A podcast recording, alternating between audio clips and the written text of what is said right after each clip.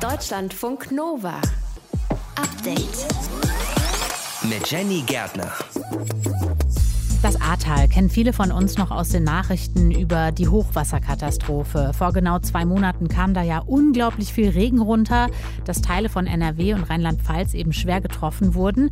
Aber das Ahrtal ist auch bekannt für seine Weine und eigentlich haben gerade Winzerinnen und Winzer die Hände voll zu tun. Mit der Weinlese ist es in dieser Woche losgegangen. Es gibt allerdings Probleme, erklärt Winzer Philipp Nelles. Ja, die größte Anstrengung ist eigentlich, dass uns jetzt die Lesemannschaft nicht zur Verfügung steht, die sonst die Jahre immer da waren, da wir einfach unsere einheimischen Lesehelfer hatten, die jetzt teilweise zu Hause ihr Eigenheim am Renovieren sind oder am Sanieren sind und selber von der Flut betroffen waren. Wie die Weinlese im Ahrtal nach der Hochwasserkatastrophe weiterlaufen kann, das erzählt er uns gleich. Und wahrscheinlich sind euch auch die Bilder in die Timelines gespült worden, im wahrsten Sinne des Wortes heute von den hunderten getöteten Delfinen am Ufer der Färöerinseln. Das Meer ist so rot gefärbt und nicht nur TierschützerInnen, die sind empört. Korrespondentin Sophie Donges erklärt, das Problem dieses Mal. Es waren einfach zu wenig Jäger, zu viele Tiere. Es hat lang gedauert, diese Tiere zu töten. Und ähm, das wird dort auch sehr hitzig äh, diskutiert ähm, und auch sehr emotional. Was hinter der Aktion steckt und wieso auch Jäger selber Kritik äußern, das besprechen wir gleich im Update-Podcast. Und die US-Bundespolizei darf Verdächtige bei einem Einsatz nicht mehr mit einem Würgegriff oder Druck auf die Halsschlagader unter Kontrolle bringen. Diese Techniken hat die Regierung von Präsident Joe Biden jetzt verboten. Wie in den USA darüber debattiert wird, das klären wir im Update-Podcast am Mittwoch, 15. September. Auf geht's. Deutschlandfunk Nova.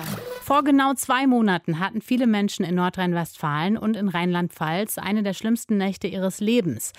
Am 14. Juli und in der Nacht auf den 15. da ist in Teilen dieser beiden Bundesländer innerhalb von 24 Stunden so viel Regen runtergekommen. 100 bis 150 Liter pro Quadratmeter. Das war mehr Niederschlag als sonst im ganzen Monat. Besonders stark betroffen war der Landkreis Ahrweiler in Rheinland-Pfalz. Und eigentlich ist dieses Gebiet ja bekannt für seinen Weinanbau. Da hat jetzt die Hauptweinlese begonnen und wir haben uns gefragt, wie geht das eigentlich? Wie kann man das gerade machen nach dieser Flutkatastrophe? Wie geht es den Winzerinnen und Winzern vor Ort? Ich habe mit einem gesprochen vor der Sendung, nämlich mit Philipp Nelles vom Weingut Nelles und ich wollte von ihm wissen, hat die Flut eure Rebstöcke verschont oder wurden die teilweise auch weggespült? Wir bei uns im Betrieb hatten den Vorteil, dass wir alles im Steilhang haben und keine Flachlagen unten im Tal. Und dadurch sind bei uns jetzt keine Reben durch die Flut direkt beschädigt worden. Mhm. Wie war das in der Nachbarschaft so? In der Nachbarschaft sah das natürlich ganz anders aus. Insgesamt haben wir, denke ich, einen Schaden von etwas über 10 Prozent, wo die Rebstöcke jetzt wirklich für die Ernte nicht mehr zur Verfügung stehen, die einfach weggespült wurden. Und äh, ja, das ist, denke ich, schon eine traurige Bilanz bei so einer kleinen Region, wie wir es hier sind. Absolut. Könnt ihr denn dann überhaupt mit derselben Menge Wein rechnen in diesem Jahr? Ich denke, die Weinmenge dieses Jahr wird äh, auch schon etwas kleiner ausfallen, wie wir es eigentlich gewohnt sind. Ich denke, äh, jeder hat erlebt, was wir hier für einen Sommer in Deutschland dieses Jahr hatten. Ja. Und äh, gerade dadurch ist einfach doch auch viel verregnet und im Frühling schon vom Hagel getroffen worden. Und äh, dazu kam einfach durch dieses doch extrem feuchte Wetter nachher, dass äh, jetzt im Weinberg einfach nicht mit der Erntemenge zu rechnen ist, wie wir es äh, uns gewünscht hätten. Eure Weinkeller und Maschinen waren ja auch betroffen von der Flut, ne? Ja, das war einfach das Manko, dass unsere Weine unten in alten Gewölbekellern lagern, wo es von den Temperaturen eigentlich optimal für die Weine ist, aber dort ist natürlich alles vollgelaufen. Da unser Rotwein zu 100 Prozent in Holzfässern lagert, waren die eigentlich am stärksten betroffen und sind aufgeschwommen und alles, was dort unten im Gewölbe lag, ist einmal quer durch den Keller geschwommen und manchmal haben die Stopfen gehalten. Da hat man sich über jedes Fass gefreut, was nachher noch unversehrt und vor allem verschlossen wieder aufzufinden war. Aber etwa bei der Hälfte der Fässer unten war einfach nachher der Stopfen gelöst, ist Wasser reingekommen und äh, auch wenn das Fass nachher voll war, war einfach nicht mehr zu verwenden und äh, dass wir jetzt da draußen noch eine kleine Ernte zu erwarten haben, denke ich, stellt die Winzer einfach hier vor die größte Herausforderung, damit irgendwo jetzt über die Runden zu kommen. Und das ist, denke ich, was, wo wir irgendwo noch die nächsten zwei, drei Jahre auch äh, an diesen kleinen Mengen jetzt zu arbeiten haben. was man noch lange merken wird. Ich könnte mir aber vorstellen, auch ganz praktisch gesprochen, wird es wahrscheinlich auch anstrengend, oder? So eine Weinlese muss man ja von Hand machen. Es ist eine anstrengende Arbeit. Und nach so harten Wochen, die jetzt auch hinter euch liegen im Ahrtal, braucht ihr da gerade ganz viel Hilfe von außen oder wie läuft die Weinlese jetzt? Ja, die größte Anstrengung ist eigentlich, dass uns jetzt die Lesemannschaft nicht zur Verfügung steht, die sonst die Jahre immer da waren da wir einfach unsere einheimischen Lesehelfer hatten, die jetzt teilweise zu Hause ihr Eigenheim am Renovieren sind oder am Sanieren sind und selber von der Flut betroffen waren. Von daher sind wir im Moment eigentlich froh um jede helfende Hand, die von außen irgendwo mit dazukommt und uns jetzt hier unterstützt und gerade einfach durch das feuchte Wetter auch äh, das eine oder andere Träubchen am Faulen ist und äh, bei unseren hohen Qualitätsansprüchen jetzt einfach ausselektiert werden muss und das ist einfach der größte Kraftakt und braucht einfach etwas mehr Manpower, wie es in den letzten Jahren der Fall gewesen ist, wo wir alles gesunde Trauben am Stock hängen hatten. Ja. Denn ich denke, der Kunde, der soll nachher trotzdem die gute Qualität von unserem Arbeit im Glas haben und dafür bedarf es jetzt draußen einfach der Selektion, dass wirklich auch nur die gesunden, tollen Trauben mit in den Keller reinkommen weil das macht nachher die guten Weine aus. Verstehe ich absolut. Man will ja nicht da äh, bei der Qualität irgendwie ja, zurückstecken müssen. Aber es ist natürlich auch so, wenn die Leute zu Hause ihre Häuser renovieren, klar, dann steht man da und hat zu wenig Helfer. Was würde euch jetzt am meisten helfen? Also im Moment wurde es äh, teilweise über das Helfer-Shuttle organisiert, wo jetzt äh, uns in den ersten zwei Tagen schon tatkräftig echt tolle Leute unterstützt haben und uns äh, bei der Lese geholfen haben. Und ansonsten sind wir jetzt auch dran, irgendwo unsere Lesemannschaft wieder neu aufzustellen bei vielen Helfern, die sich direkt hier bei uns im Weingut gemeldet haben und äh, unter der Woche Zeit haben, uns hier zu unterstützen und zu helfen. Und ich weiß nicht, wie wir irgendwo hier sonst Fuß gefasst hätten, wäre das nicht gewesen. Hm. Das, ich kann jetzt aus meiner Sicht sprechen, hat uns einfach Mut gegeben, weiterzumachen, das anzupacken und irgendwo damit so viel Solidarität äh, hätte man, glaube ich, vorher niemals gerechnet, dass das einfach kommt und äh, ja, uns Kraft und Stärke gibt, hier irgendwo wieder weiterzumachen und anzupacken. Das war Winzer Philipp Nelles vom Weingut Nelles. Wir haben uns angeschaut, wie die Ernte in diesem Jahr nach der Hochwasserkatastrophe ablaufen kann. Deutschlandfunk Nova. Update. Über 1400 tote Delfine liegen im Wasser. Und das Wasser ist blutrot gefärbt. Vielleicht habt ihr heute auch die Bilder gesehen von den Färöer-Inseln. Einmal im Jahr werden dort traditionell Wale und Delfine gejagt und das Fleisch dann unter den Jägern im Prinzip verteilt. In diesem Jahr ist das Ganze aber aus dem Ruder gelaufen. Dass selbst Walfänger die Aktion wirklich kritisieren, darüber habe ich vor der Sendung gesprochen mit Sophie Donges, die für uns aus Skandinavien berichtet und sie gefragt, was ist da genau passiert? Diese Bilder, die wir da gesehen haben, ob das jetzt wirklich geplant war oder doch irgendwie auch ein kleiner Unfall, das wissen wir noch nicht genau. Ähm, aber ähm, uns wurde bestätigt von einem Abgeordneten im dänischen Parlament, dass eine große Gruppe von Delfinen vor der Küste gesichtet wurden. Die wurde dann mit Booten und Jetskis an den Strand getrieben und dort getötet. Diese Art der Jagd ist, ähm, hat eine große Tradition auf den Färöer-Inseln. Das ist jetzt nichts Besonderes. Besonders ist aber, normalerweise werden nämlich Grindwale gejagt und da sind dann immer nur ein paar Delfine dabei. Das ist dieses Mal eben diese sehr große Zahl an Delfinen ist, die getötet worden sind. Ich habe mir auch die Statistik vom Landwirtschaftsministerium nochmal angeschaut. In den letzten Jahren waren es äh, nicht ansatzweise so viele, manchmal einige hundert, aber noch nie über 1400. Wie läuft denn diese Jagd sonst ab? Ja, das ist eine, habe ich ja schon angedeutet, eine traditionelle Jagd, nicht kommerziell. Und ähm, es gibt auch gesetzliche Regularien dafür. Also nicht jeder darf einfach jagen, sondern äh, man braucht zum Beispiel eine Lizenz dafür. Und der Ablauf ist seit vielen Jahren, Jahrhunderten gleich. Jetzt natürlich mit äh, mehr technisierten Booten, aber die Tiere werden in Fjorde getrieben, in Buchte getrieben, werden dort im flachen Wasser getötet. Und dieses Fleisch wird dann unter den Jägern und unter den Familien aufgeteilt und gegessen. Und früher war das Ganze eben ja ein wichtiges Nahrungsmittel, Walfleisch für die Menschen, die dort leben. Heute hat dieser, diese Jagd eher eine kulturelle Bedeutung. Du hast gerade eben schon gesagt, es sind viel mehr Delfine als sonst. Warum ist das denn so? Ja, das ist eine gute Frage, warum sie so viele Delfine dieses Mal an, äh, ans Land getrieben haben. Ähm, das kann auch noch keiner so richtig genau beantworten. Wir haben mit dem Abgeordneten aus dem Parlament in Kopenhagen gesprochen, der für die Färöerinseln dort drin sitzt und der sagte relativ frustriert, wir arbeiten seit Jahren daran, die Vorschriften zu verbessern. Sowas darf nicht passieren. Er hat auch noch mal betont, ähm, dass ja so grundsätzlich die Schlachtung der Tiere eigentlich nichts Schlimmes sei. Es sei nichts anderes als ähm, ja, die Schlachtung von Tieren in Schlachtereien. Ähm, und immerhin hätten die Delfine und Wale ja vorher in Freiheit leben dürfen. Das war sein Statement.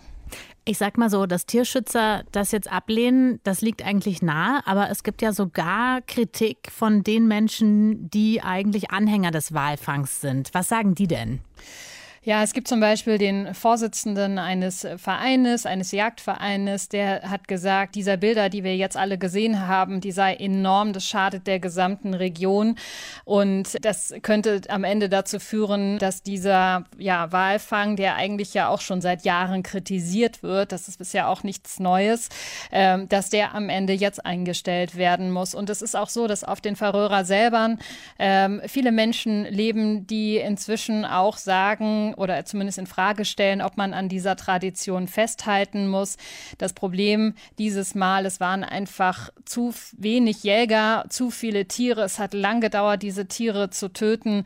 Und ähm, das wird dort auch sehr hitzig äh, diskutiert ähm, und auch sehr emotional. Ich würde gerne zum Schluss noch wissen, eigentlich sind Wale und Delfine doch geschützt. Warum dürfen die denn überhaupt gejagt werden? Ja, das ist tatsächlich eine äh, Ausnahme sozusagen. Also es gibt wenig Regionen, die das noch machen. Es gibt auch viele Länder, die auch gerade das Jagen der Delfine eingestellt haben in den letzten Jahren. Die Färöer sind da eine Ausnahme vor Ort, berufen sich eben auf ihre lange Tradition, berufen sich auch darauf, dass sie äh, ein gutes Regularium dafür haben. Und außerdem ist es eben auch so, dass sie ja zu Dänemark gehören, aber unabhängig sind und damit gewisse gesetzliche Vorschriften dort nicht gelten. Ich bin aber gespannt, gespannt, ähm, wie sich die Jagd in den kommenden Jahren dort entwickeln wird, weil ich glaube, dass wir jetzt nach diesen Bildern vom Wochenende doch noch mal einen ganz neuen Stand in der Diskussion auch dort vor Ort kriegen. Bewohner der Färöerinseln haben mehr als 1400 Delfine an einem Tag in eine Bucht getrieben und getötet. Das gilt so als Kulturgut, wird so seit vielen, vielen Jahren gemacht. Aber in diesem Jahr ist die Jagd aus dem Ruder gelaufen. Infos dazu waren das von Sophie Donges, Korrespondentin für Skandinavien. Deutschlandfunk Nova. Update. Na, was wächst bei euch so auf dem Balkon? Vielleicht habt ihr einen, vielleicht Lavendel, Sonnenblümchen oder Tomaten. In Italien könnte die Antwort auf diese Frage demnächst lauten Cannabis. Denn das italienische Parlament, das hat einen ersten Schritt gemacht, den Eigenbau zu legalisieren. Caro Bredendieck aus unserem Deutschlandfunk Nova Update Team. Was genau könnte denn bald in Italien erlaubt sein? Der Anbau von kleineren Mengen für deinen eigenen Bedarf. Konkret heißt das, bis zu vier Hanfpflanzen dürftest du zu Hause haben. So steht es in dem Gesetzentwurf, den die Mehrheit der Justizkommission gut fand und deswegen dafür gestimmt hat.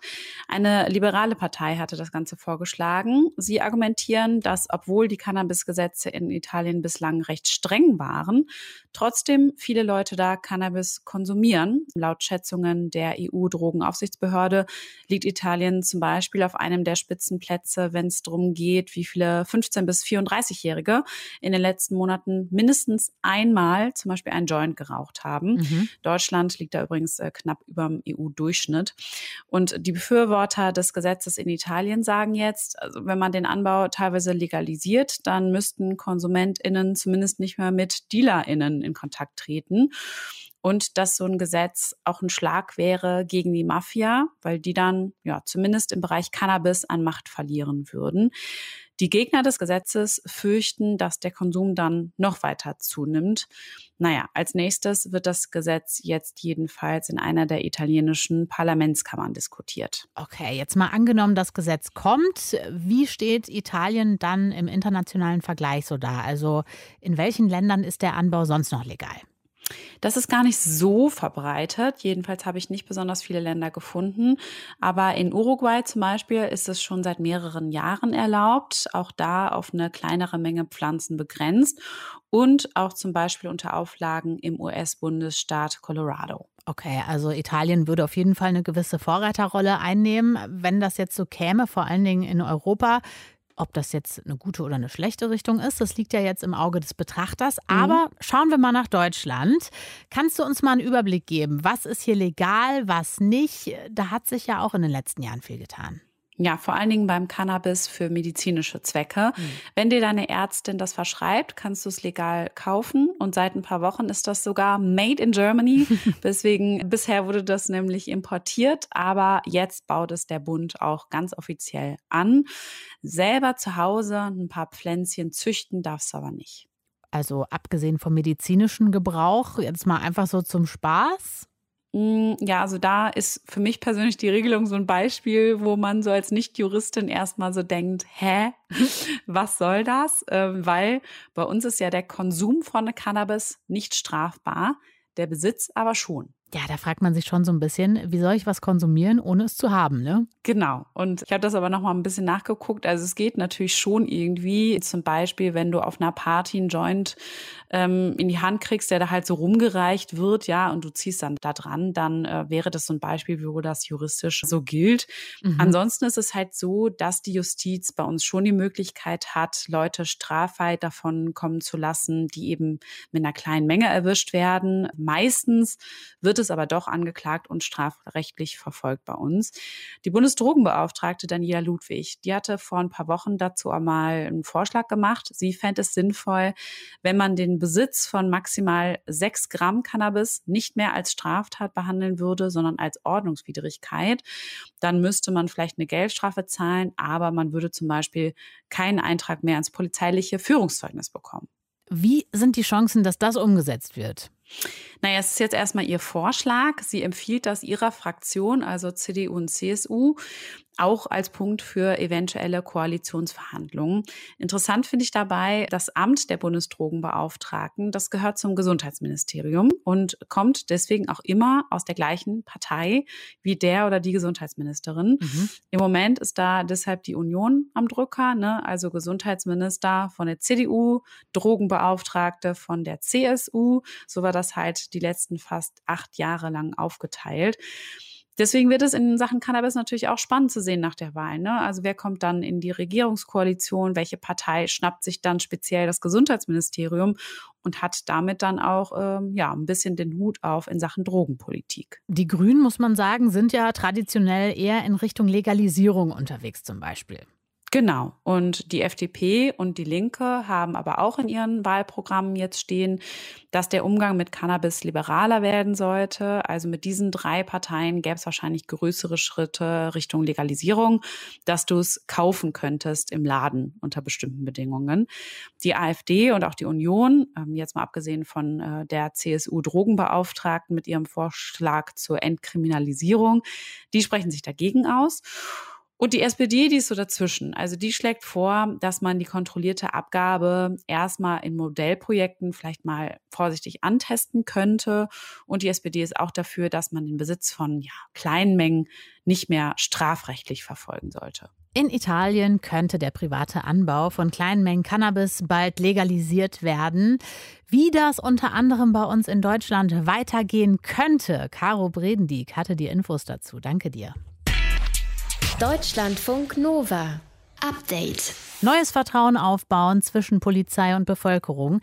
Das ist der Grund, warum das US-Justizministerium heute eine Anordnung erlassen hat. Die US-Bundespolizei darf Verdächtige im Einsatz nicht mehr mit Würgegriff oder Druck auf die Halsschlagader unter Kontrolle bringen. Auch bei Wohnungsdurchsuchungen soll in Zukunft sollen äh, strengere Regeln gelten. Damit reagiert die US-Regierung auf eine Reihe von Todesfällen bei Polizeieinsätzen. Am bekanntesten ist natürlich der Fall von George Floyd, der Afroamerikaner. Der war vor anderthalb Jahren bei einem Polizeieinsatz in Minneapolis gestorben, nachdem ein weißer Polizist neuneinhalb Minuten auf seinem Hals eben gekniet hat. Dieser Fall hat weltweit für Proteste gegen Rassismus und Polizeigewalt gesorgt. Sprechen wir darüber mit Thorsten Teichmann aus Washington. Hi. Hi. Ja, Würgegriff, was ist damit eigentlich genau gemeint? Denn bei George Floyd habe ich gerade auch noch mal gesagt, da hat der Polizist ja gekniet auf dem Hals. Also das ist ja eigentlich im klassischen Sinne kein Griff. Das ist richtig, aber natürlich gehen die Überlegungen weiter zurück. Es gab immer wieder Todesfälle, so wie du es beschrieben hast, und zum Beispiel eben auch schon viel früher in New York. Und da gab es eben diesen Griff von Polizeibeamten an einem Menschen, einen, den sie festnehmen wollten. Das ist so, wenn ich mich hinter dich stellen würde, der rechte Arm greift über deine Schulter nach vorn unter dem Hals entlang und dann versuche ich mit meiner rechten Hand meinen linken Arm zu erreichen oder meine linke Hand und dann kann ich eben über Druck entweder eben deinen Atem regulieren oder eben das Blutstauen oder die Blutzufuhr zum Kopf und das passiert immer wieder und das ist jetzt verboten. Dieses Vorgehen ist aber, wenn ich das richtig verstanden habe, nicht komplett verboten. Es gibt Ausnahmen, ne? Das ist richtig. Und äh, die Ausnahmen sind in dem Fällen begründet, sagt eben das Justizministerium, wenn für die Beamten selber eben Gefahr besteht. Das heißt, wenn sie Angst um Leib und Leben haben, dann sind sie in der Lage, diesen Griff nach wie vor anzuwenden, den man auch aus dem Kampfsport kennt. Ansonsten soll dieser Griff nicht mehr verwendet werden. Die Anordnung gilt ja nur für die Bundespolizisten. Wie sieht es denn aus bei Polizisten aus, zum Beispiel ja, Polizeibehörden von Städten oder ja. US-Bundesstaaten? Das ist ein wichtiges Problem. Also es geht wirklich hier um, um das FBI, um die Bundesbehörden. Aber du hast ja wirklich tausende Polizeieinheiten in Städten, in Bundesstaaten. Die haben alle ihre eigenen Regeln. Da gibt es keine übergreifenden Regeln. Und das, was wir in den vergangenen Monaten gesehen haben, ist, dass es in einigen Bundesstaaten eben Überlegungen gibt, diesen Griff eben auch zu verbieten. Das ist zum Beispiel auch passiert in Colorado. Das ist schon vor langer Zeit passiert in New York City. Und dementsprechend eben dort auch die Beamten unterwiesen werden.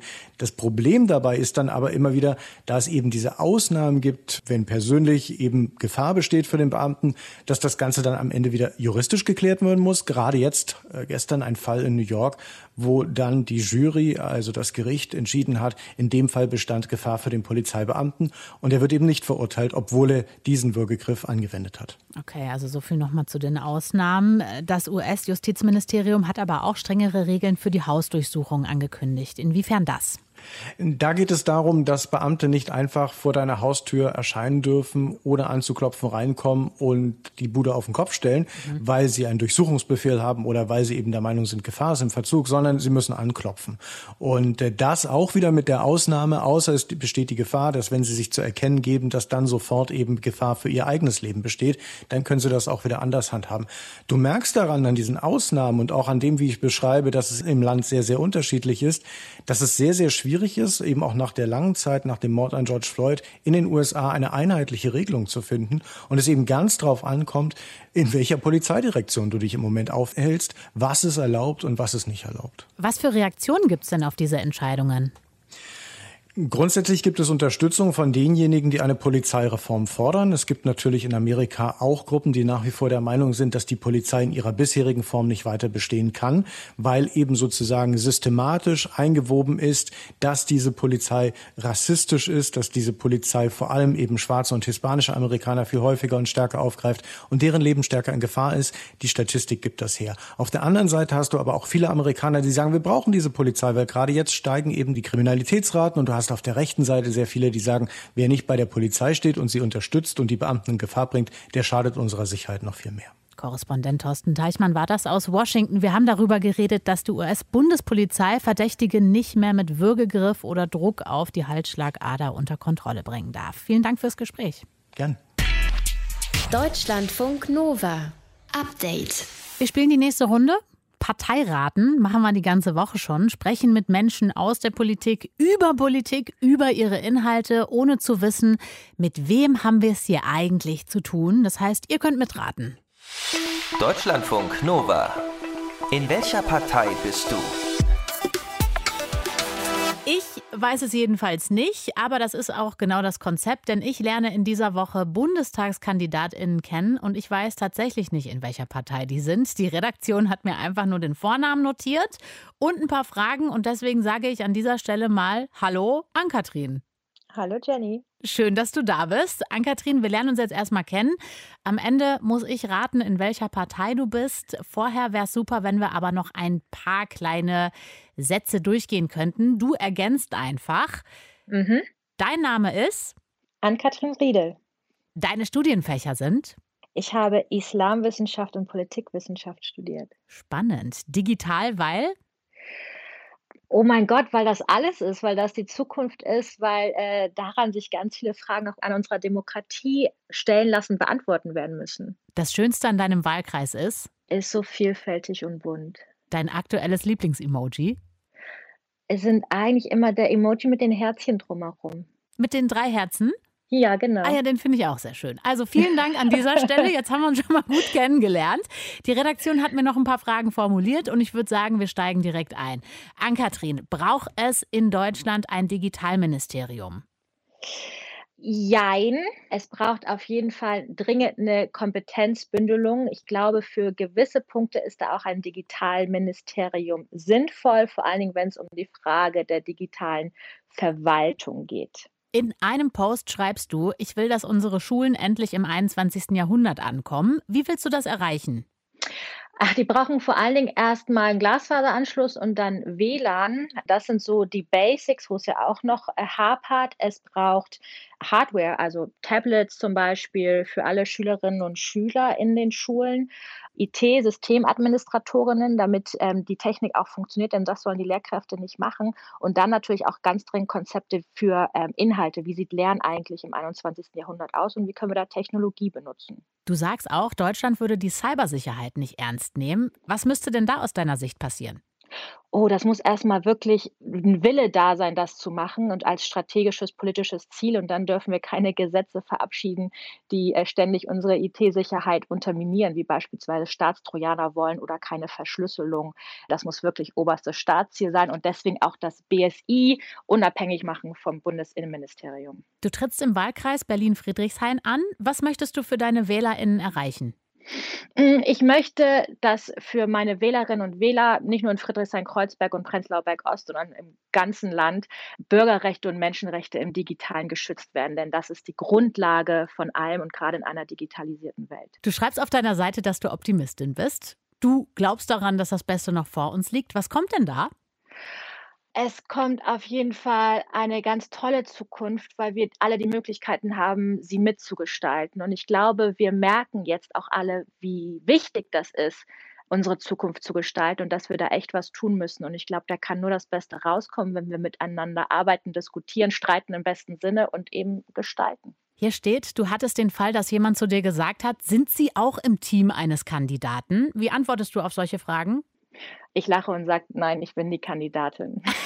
Okay. Wenn du nach der Wahl eine Sache sofort als Politikerin entscheiden könntest, was würdest du umsetzen? Ich würde ähm, Staatstrojaner wieder äh, abschaffen und verbieten, dass der Staat sie nutzen darf. Okay, äh, jetzt sind wir an der Stelle angekommen, wo ich tatsächlich raten muss, in welcher Partei du bist. ähm, das ist gar nicht so einfach. Also Digitalisierung, dass dir das absolut am Herzen liegt, das habe ich auf jeden Fall mitgenommen. Ja, ich würde so ein bisschen im Ausschlussverfahren das tatsächlich machen, weil. Ich bin gespannt. Ja, weil wir nämlich schon, ähm, wir hatten schon jemanden hier von der Union. Von mhm. daher, ich würde dich so ein bisschen bei der FDP verorten. Das ist korrekt. Oh yeah! Uh, ich liebe es zu gewinnen. Sehr gut, ich auch. Hast du damit gerechnet, dass ich da auf der richtigen Fährte bin? Ja, klar, beim Thema Digitalisierung, das ist immer so unser Hauptthema, aber ganz häufig sind Menschen auch überrascht, dass ich bei den Freien Demokraten bin. Also was schätzen da die meisten? Nicht, dass ich gerade eben nicht über Wirtschaftsthemen rede, sondern zeige, dass wie wichtig Bürgerrechte und Menschenrechte sind und auch klar so ein bisschen Sozialpolitik ist auch so ein bisschen mein Thema und versuche habe, alle Menschen im Blick zu haben. Deutschlandfunk Nova. In welcher Partei bist du? Das war heute Ann-Kathrin Riedel aus der FDP. Sie ist Bundestagskandidatin für Berlin. Friedrichshain, heute unsere Kandidatin in unserer Reihe In welcher Partei bist du? Morgen spielen wir die nächste Runde. Deutschlandfunk Nova. Update. Klar, mehr Homeoffice. Für manche ist das der Himmel auf Erden ähm, eine der wenigen positiven Nebenwirkungen der Pandemie sozusagen. Aber zurück ins Büro, das kann auch wirklich schön sein. Sich wieder treffen mit KollegInnen auf einen Kaffee, Konferenzen, man sieht sich. Das kann schön sein, gerade bei steigenden Impfzahlen, wenn man sich dann irgendwie auch äh, sicher sein kann, dass derjenige ähm, eben geimpft ist und man irgendwie safe ist. Um die Rückkehr ins Büro aber etwas entspannter und attraktiver zu gestalten, hat sich eine britische Firma etwas Spannendes ausgedacht. Und zwar bunte Schlüsselbänder zum Umhängen. Die gibt es in Rot, in Gelb und in Grün. Und wer Rot anzieht, der signalisiert damit, hm, bitte Abstand halten, ich will keine Gespräche. Das grüne Band, das sagt aus, hey, äh, wir können uns berühren, wir können uns umarmen, Gespräche sind voll okay. Das soll für so ein offenes Wohlfühlklima sorgen, aber die Frage ist doch, tut es das auch oder ist das eher kontraproduktiv? Und wäre das auch eine Option für uns? Deutschlandfunk Nova Reporter Matthias von Lieben, der sucht nach Antworten. Im privaten Umfeld, also mit guten Freunden oder der Familie, da sind Umarmungen zur Begrüßung mittlerweile wieder Standard geworden. Kommt so langsam wieder, weil praktisch alle geimpft sind. Also bei meinen nahen Freunden, mit denen ich regelmäßig in meinem Umfeld zu tun habe, ist es relativ natürlich. Also da nehmen wir uns auch alle in den Arm. Ja, also mittlerweile ist es schon wieder so, dass man so seine engsten Freunde auch wieder umarmt. Mit steigender Impfquote sinkt die Infektionsgefahr. Und endlich kann die Sehnsucht nach Nähe und Körperkontakt wieder gestillt werden. Allerdings immer noch mit Einschränkungen. Bei Leuten, die mir jetzt nicht so super nah sind, weil es nur gute Bekannte sind oder irgendwie lose Freunde sind, gucke ich schon auch so ein bisschen, wie so das Bedürfnis auf der anderen Seite ist und nehme dann da auch Rücksicht drauf. Wenn man die Leute nicht so richtig gut kennt oder die Eltern oder so von Freunden trifft, dass man so denkt, okay, wie verhält man sich denn jetzt? Das ist unangenehm, ja. Auch im Arbeitskontext gibt es dieses Dilemma, zum Beispiel bei der Rückkehr ins Büro nach langer Homeoffice-Zeit. Gerade bei KollegInnen, die einem zwar sympathisch, aber nicht unbedingt extrem nah sind und von denen man nicht so ganz genau weiß, ob sie jetzt den potenziell feuchten Handschlag, die innige Umarmung oder aber maximalen Abstand im Büro bevorzugen. Matt Jones, der Gründer von einer britischen Online-Bildungsplattform, der hat sich für seine rund 140 Mitarbeitenden deshalb was überlegt. Bunte Schlüsselbändchen in den Ampelfarben Rot, Gelb und Grün. Schnappt sich jemand das rote Band, bedeutet dies Hi, I'm keeping my distance. Gelb wiederum steht für Okay with talking, but no touching. Und TrägerInnen des grünen Bändchens signalisieren Okay with hugs and high fives. Ich finde es eine gute Initiative sagt Nale Lehmann-Willebrock, Professorin für Arbeits- und Organisationspsychologie an der Uni Hamburg. Weil damit zunächst mal gezeigt wird, dass sich die Führungskraft, in dem Fall der Chef von diesem Unternehmen, Gedanken darüber macht, dass es vielleicht nicht für alle gleich ist, zurückzukommen, dass es irgendwie auch noch keine Norm dafür gibt, wie wir uns jetzt wieder verhalten sollen. Das geht ja im Moment ganz vielen so, die aus dem Homeoffice zurück sind. Oder an vielen Unis, auch in Hamburg. Da soll ab dem 1. Oktober das neue Wintersemester wieder in Präsenzlehre stattfinden. Die Homeoffice-Pflicht für Unternehmen, die endete bereits Ende Juni. Selbst Großraumbüros werden seitdem wieder voller.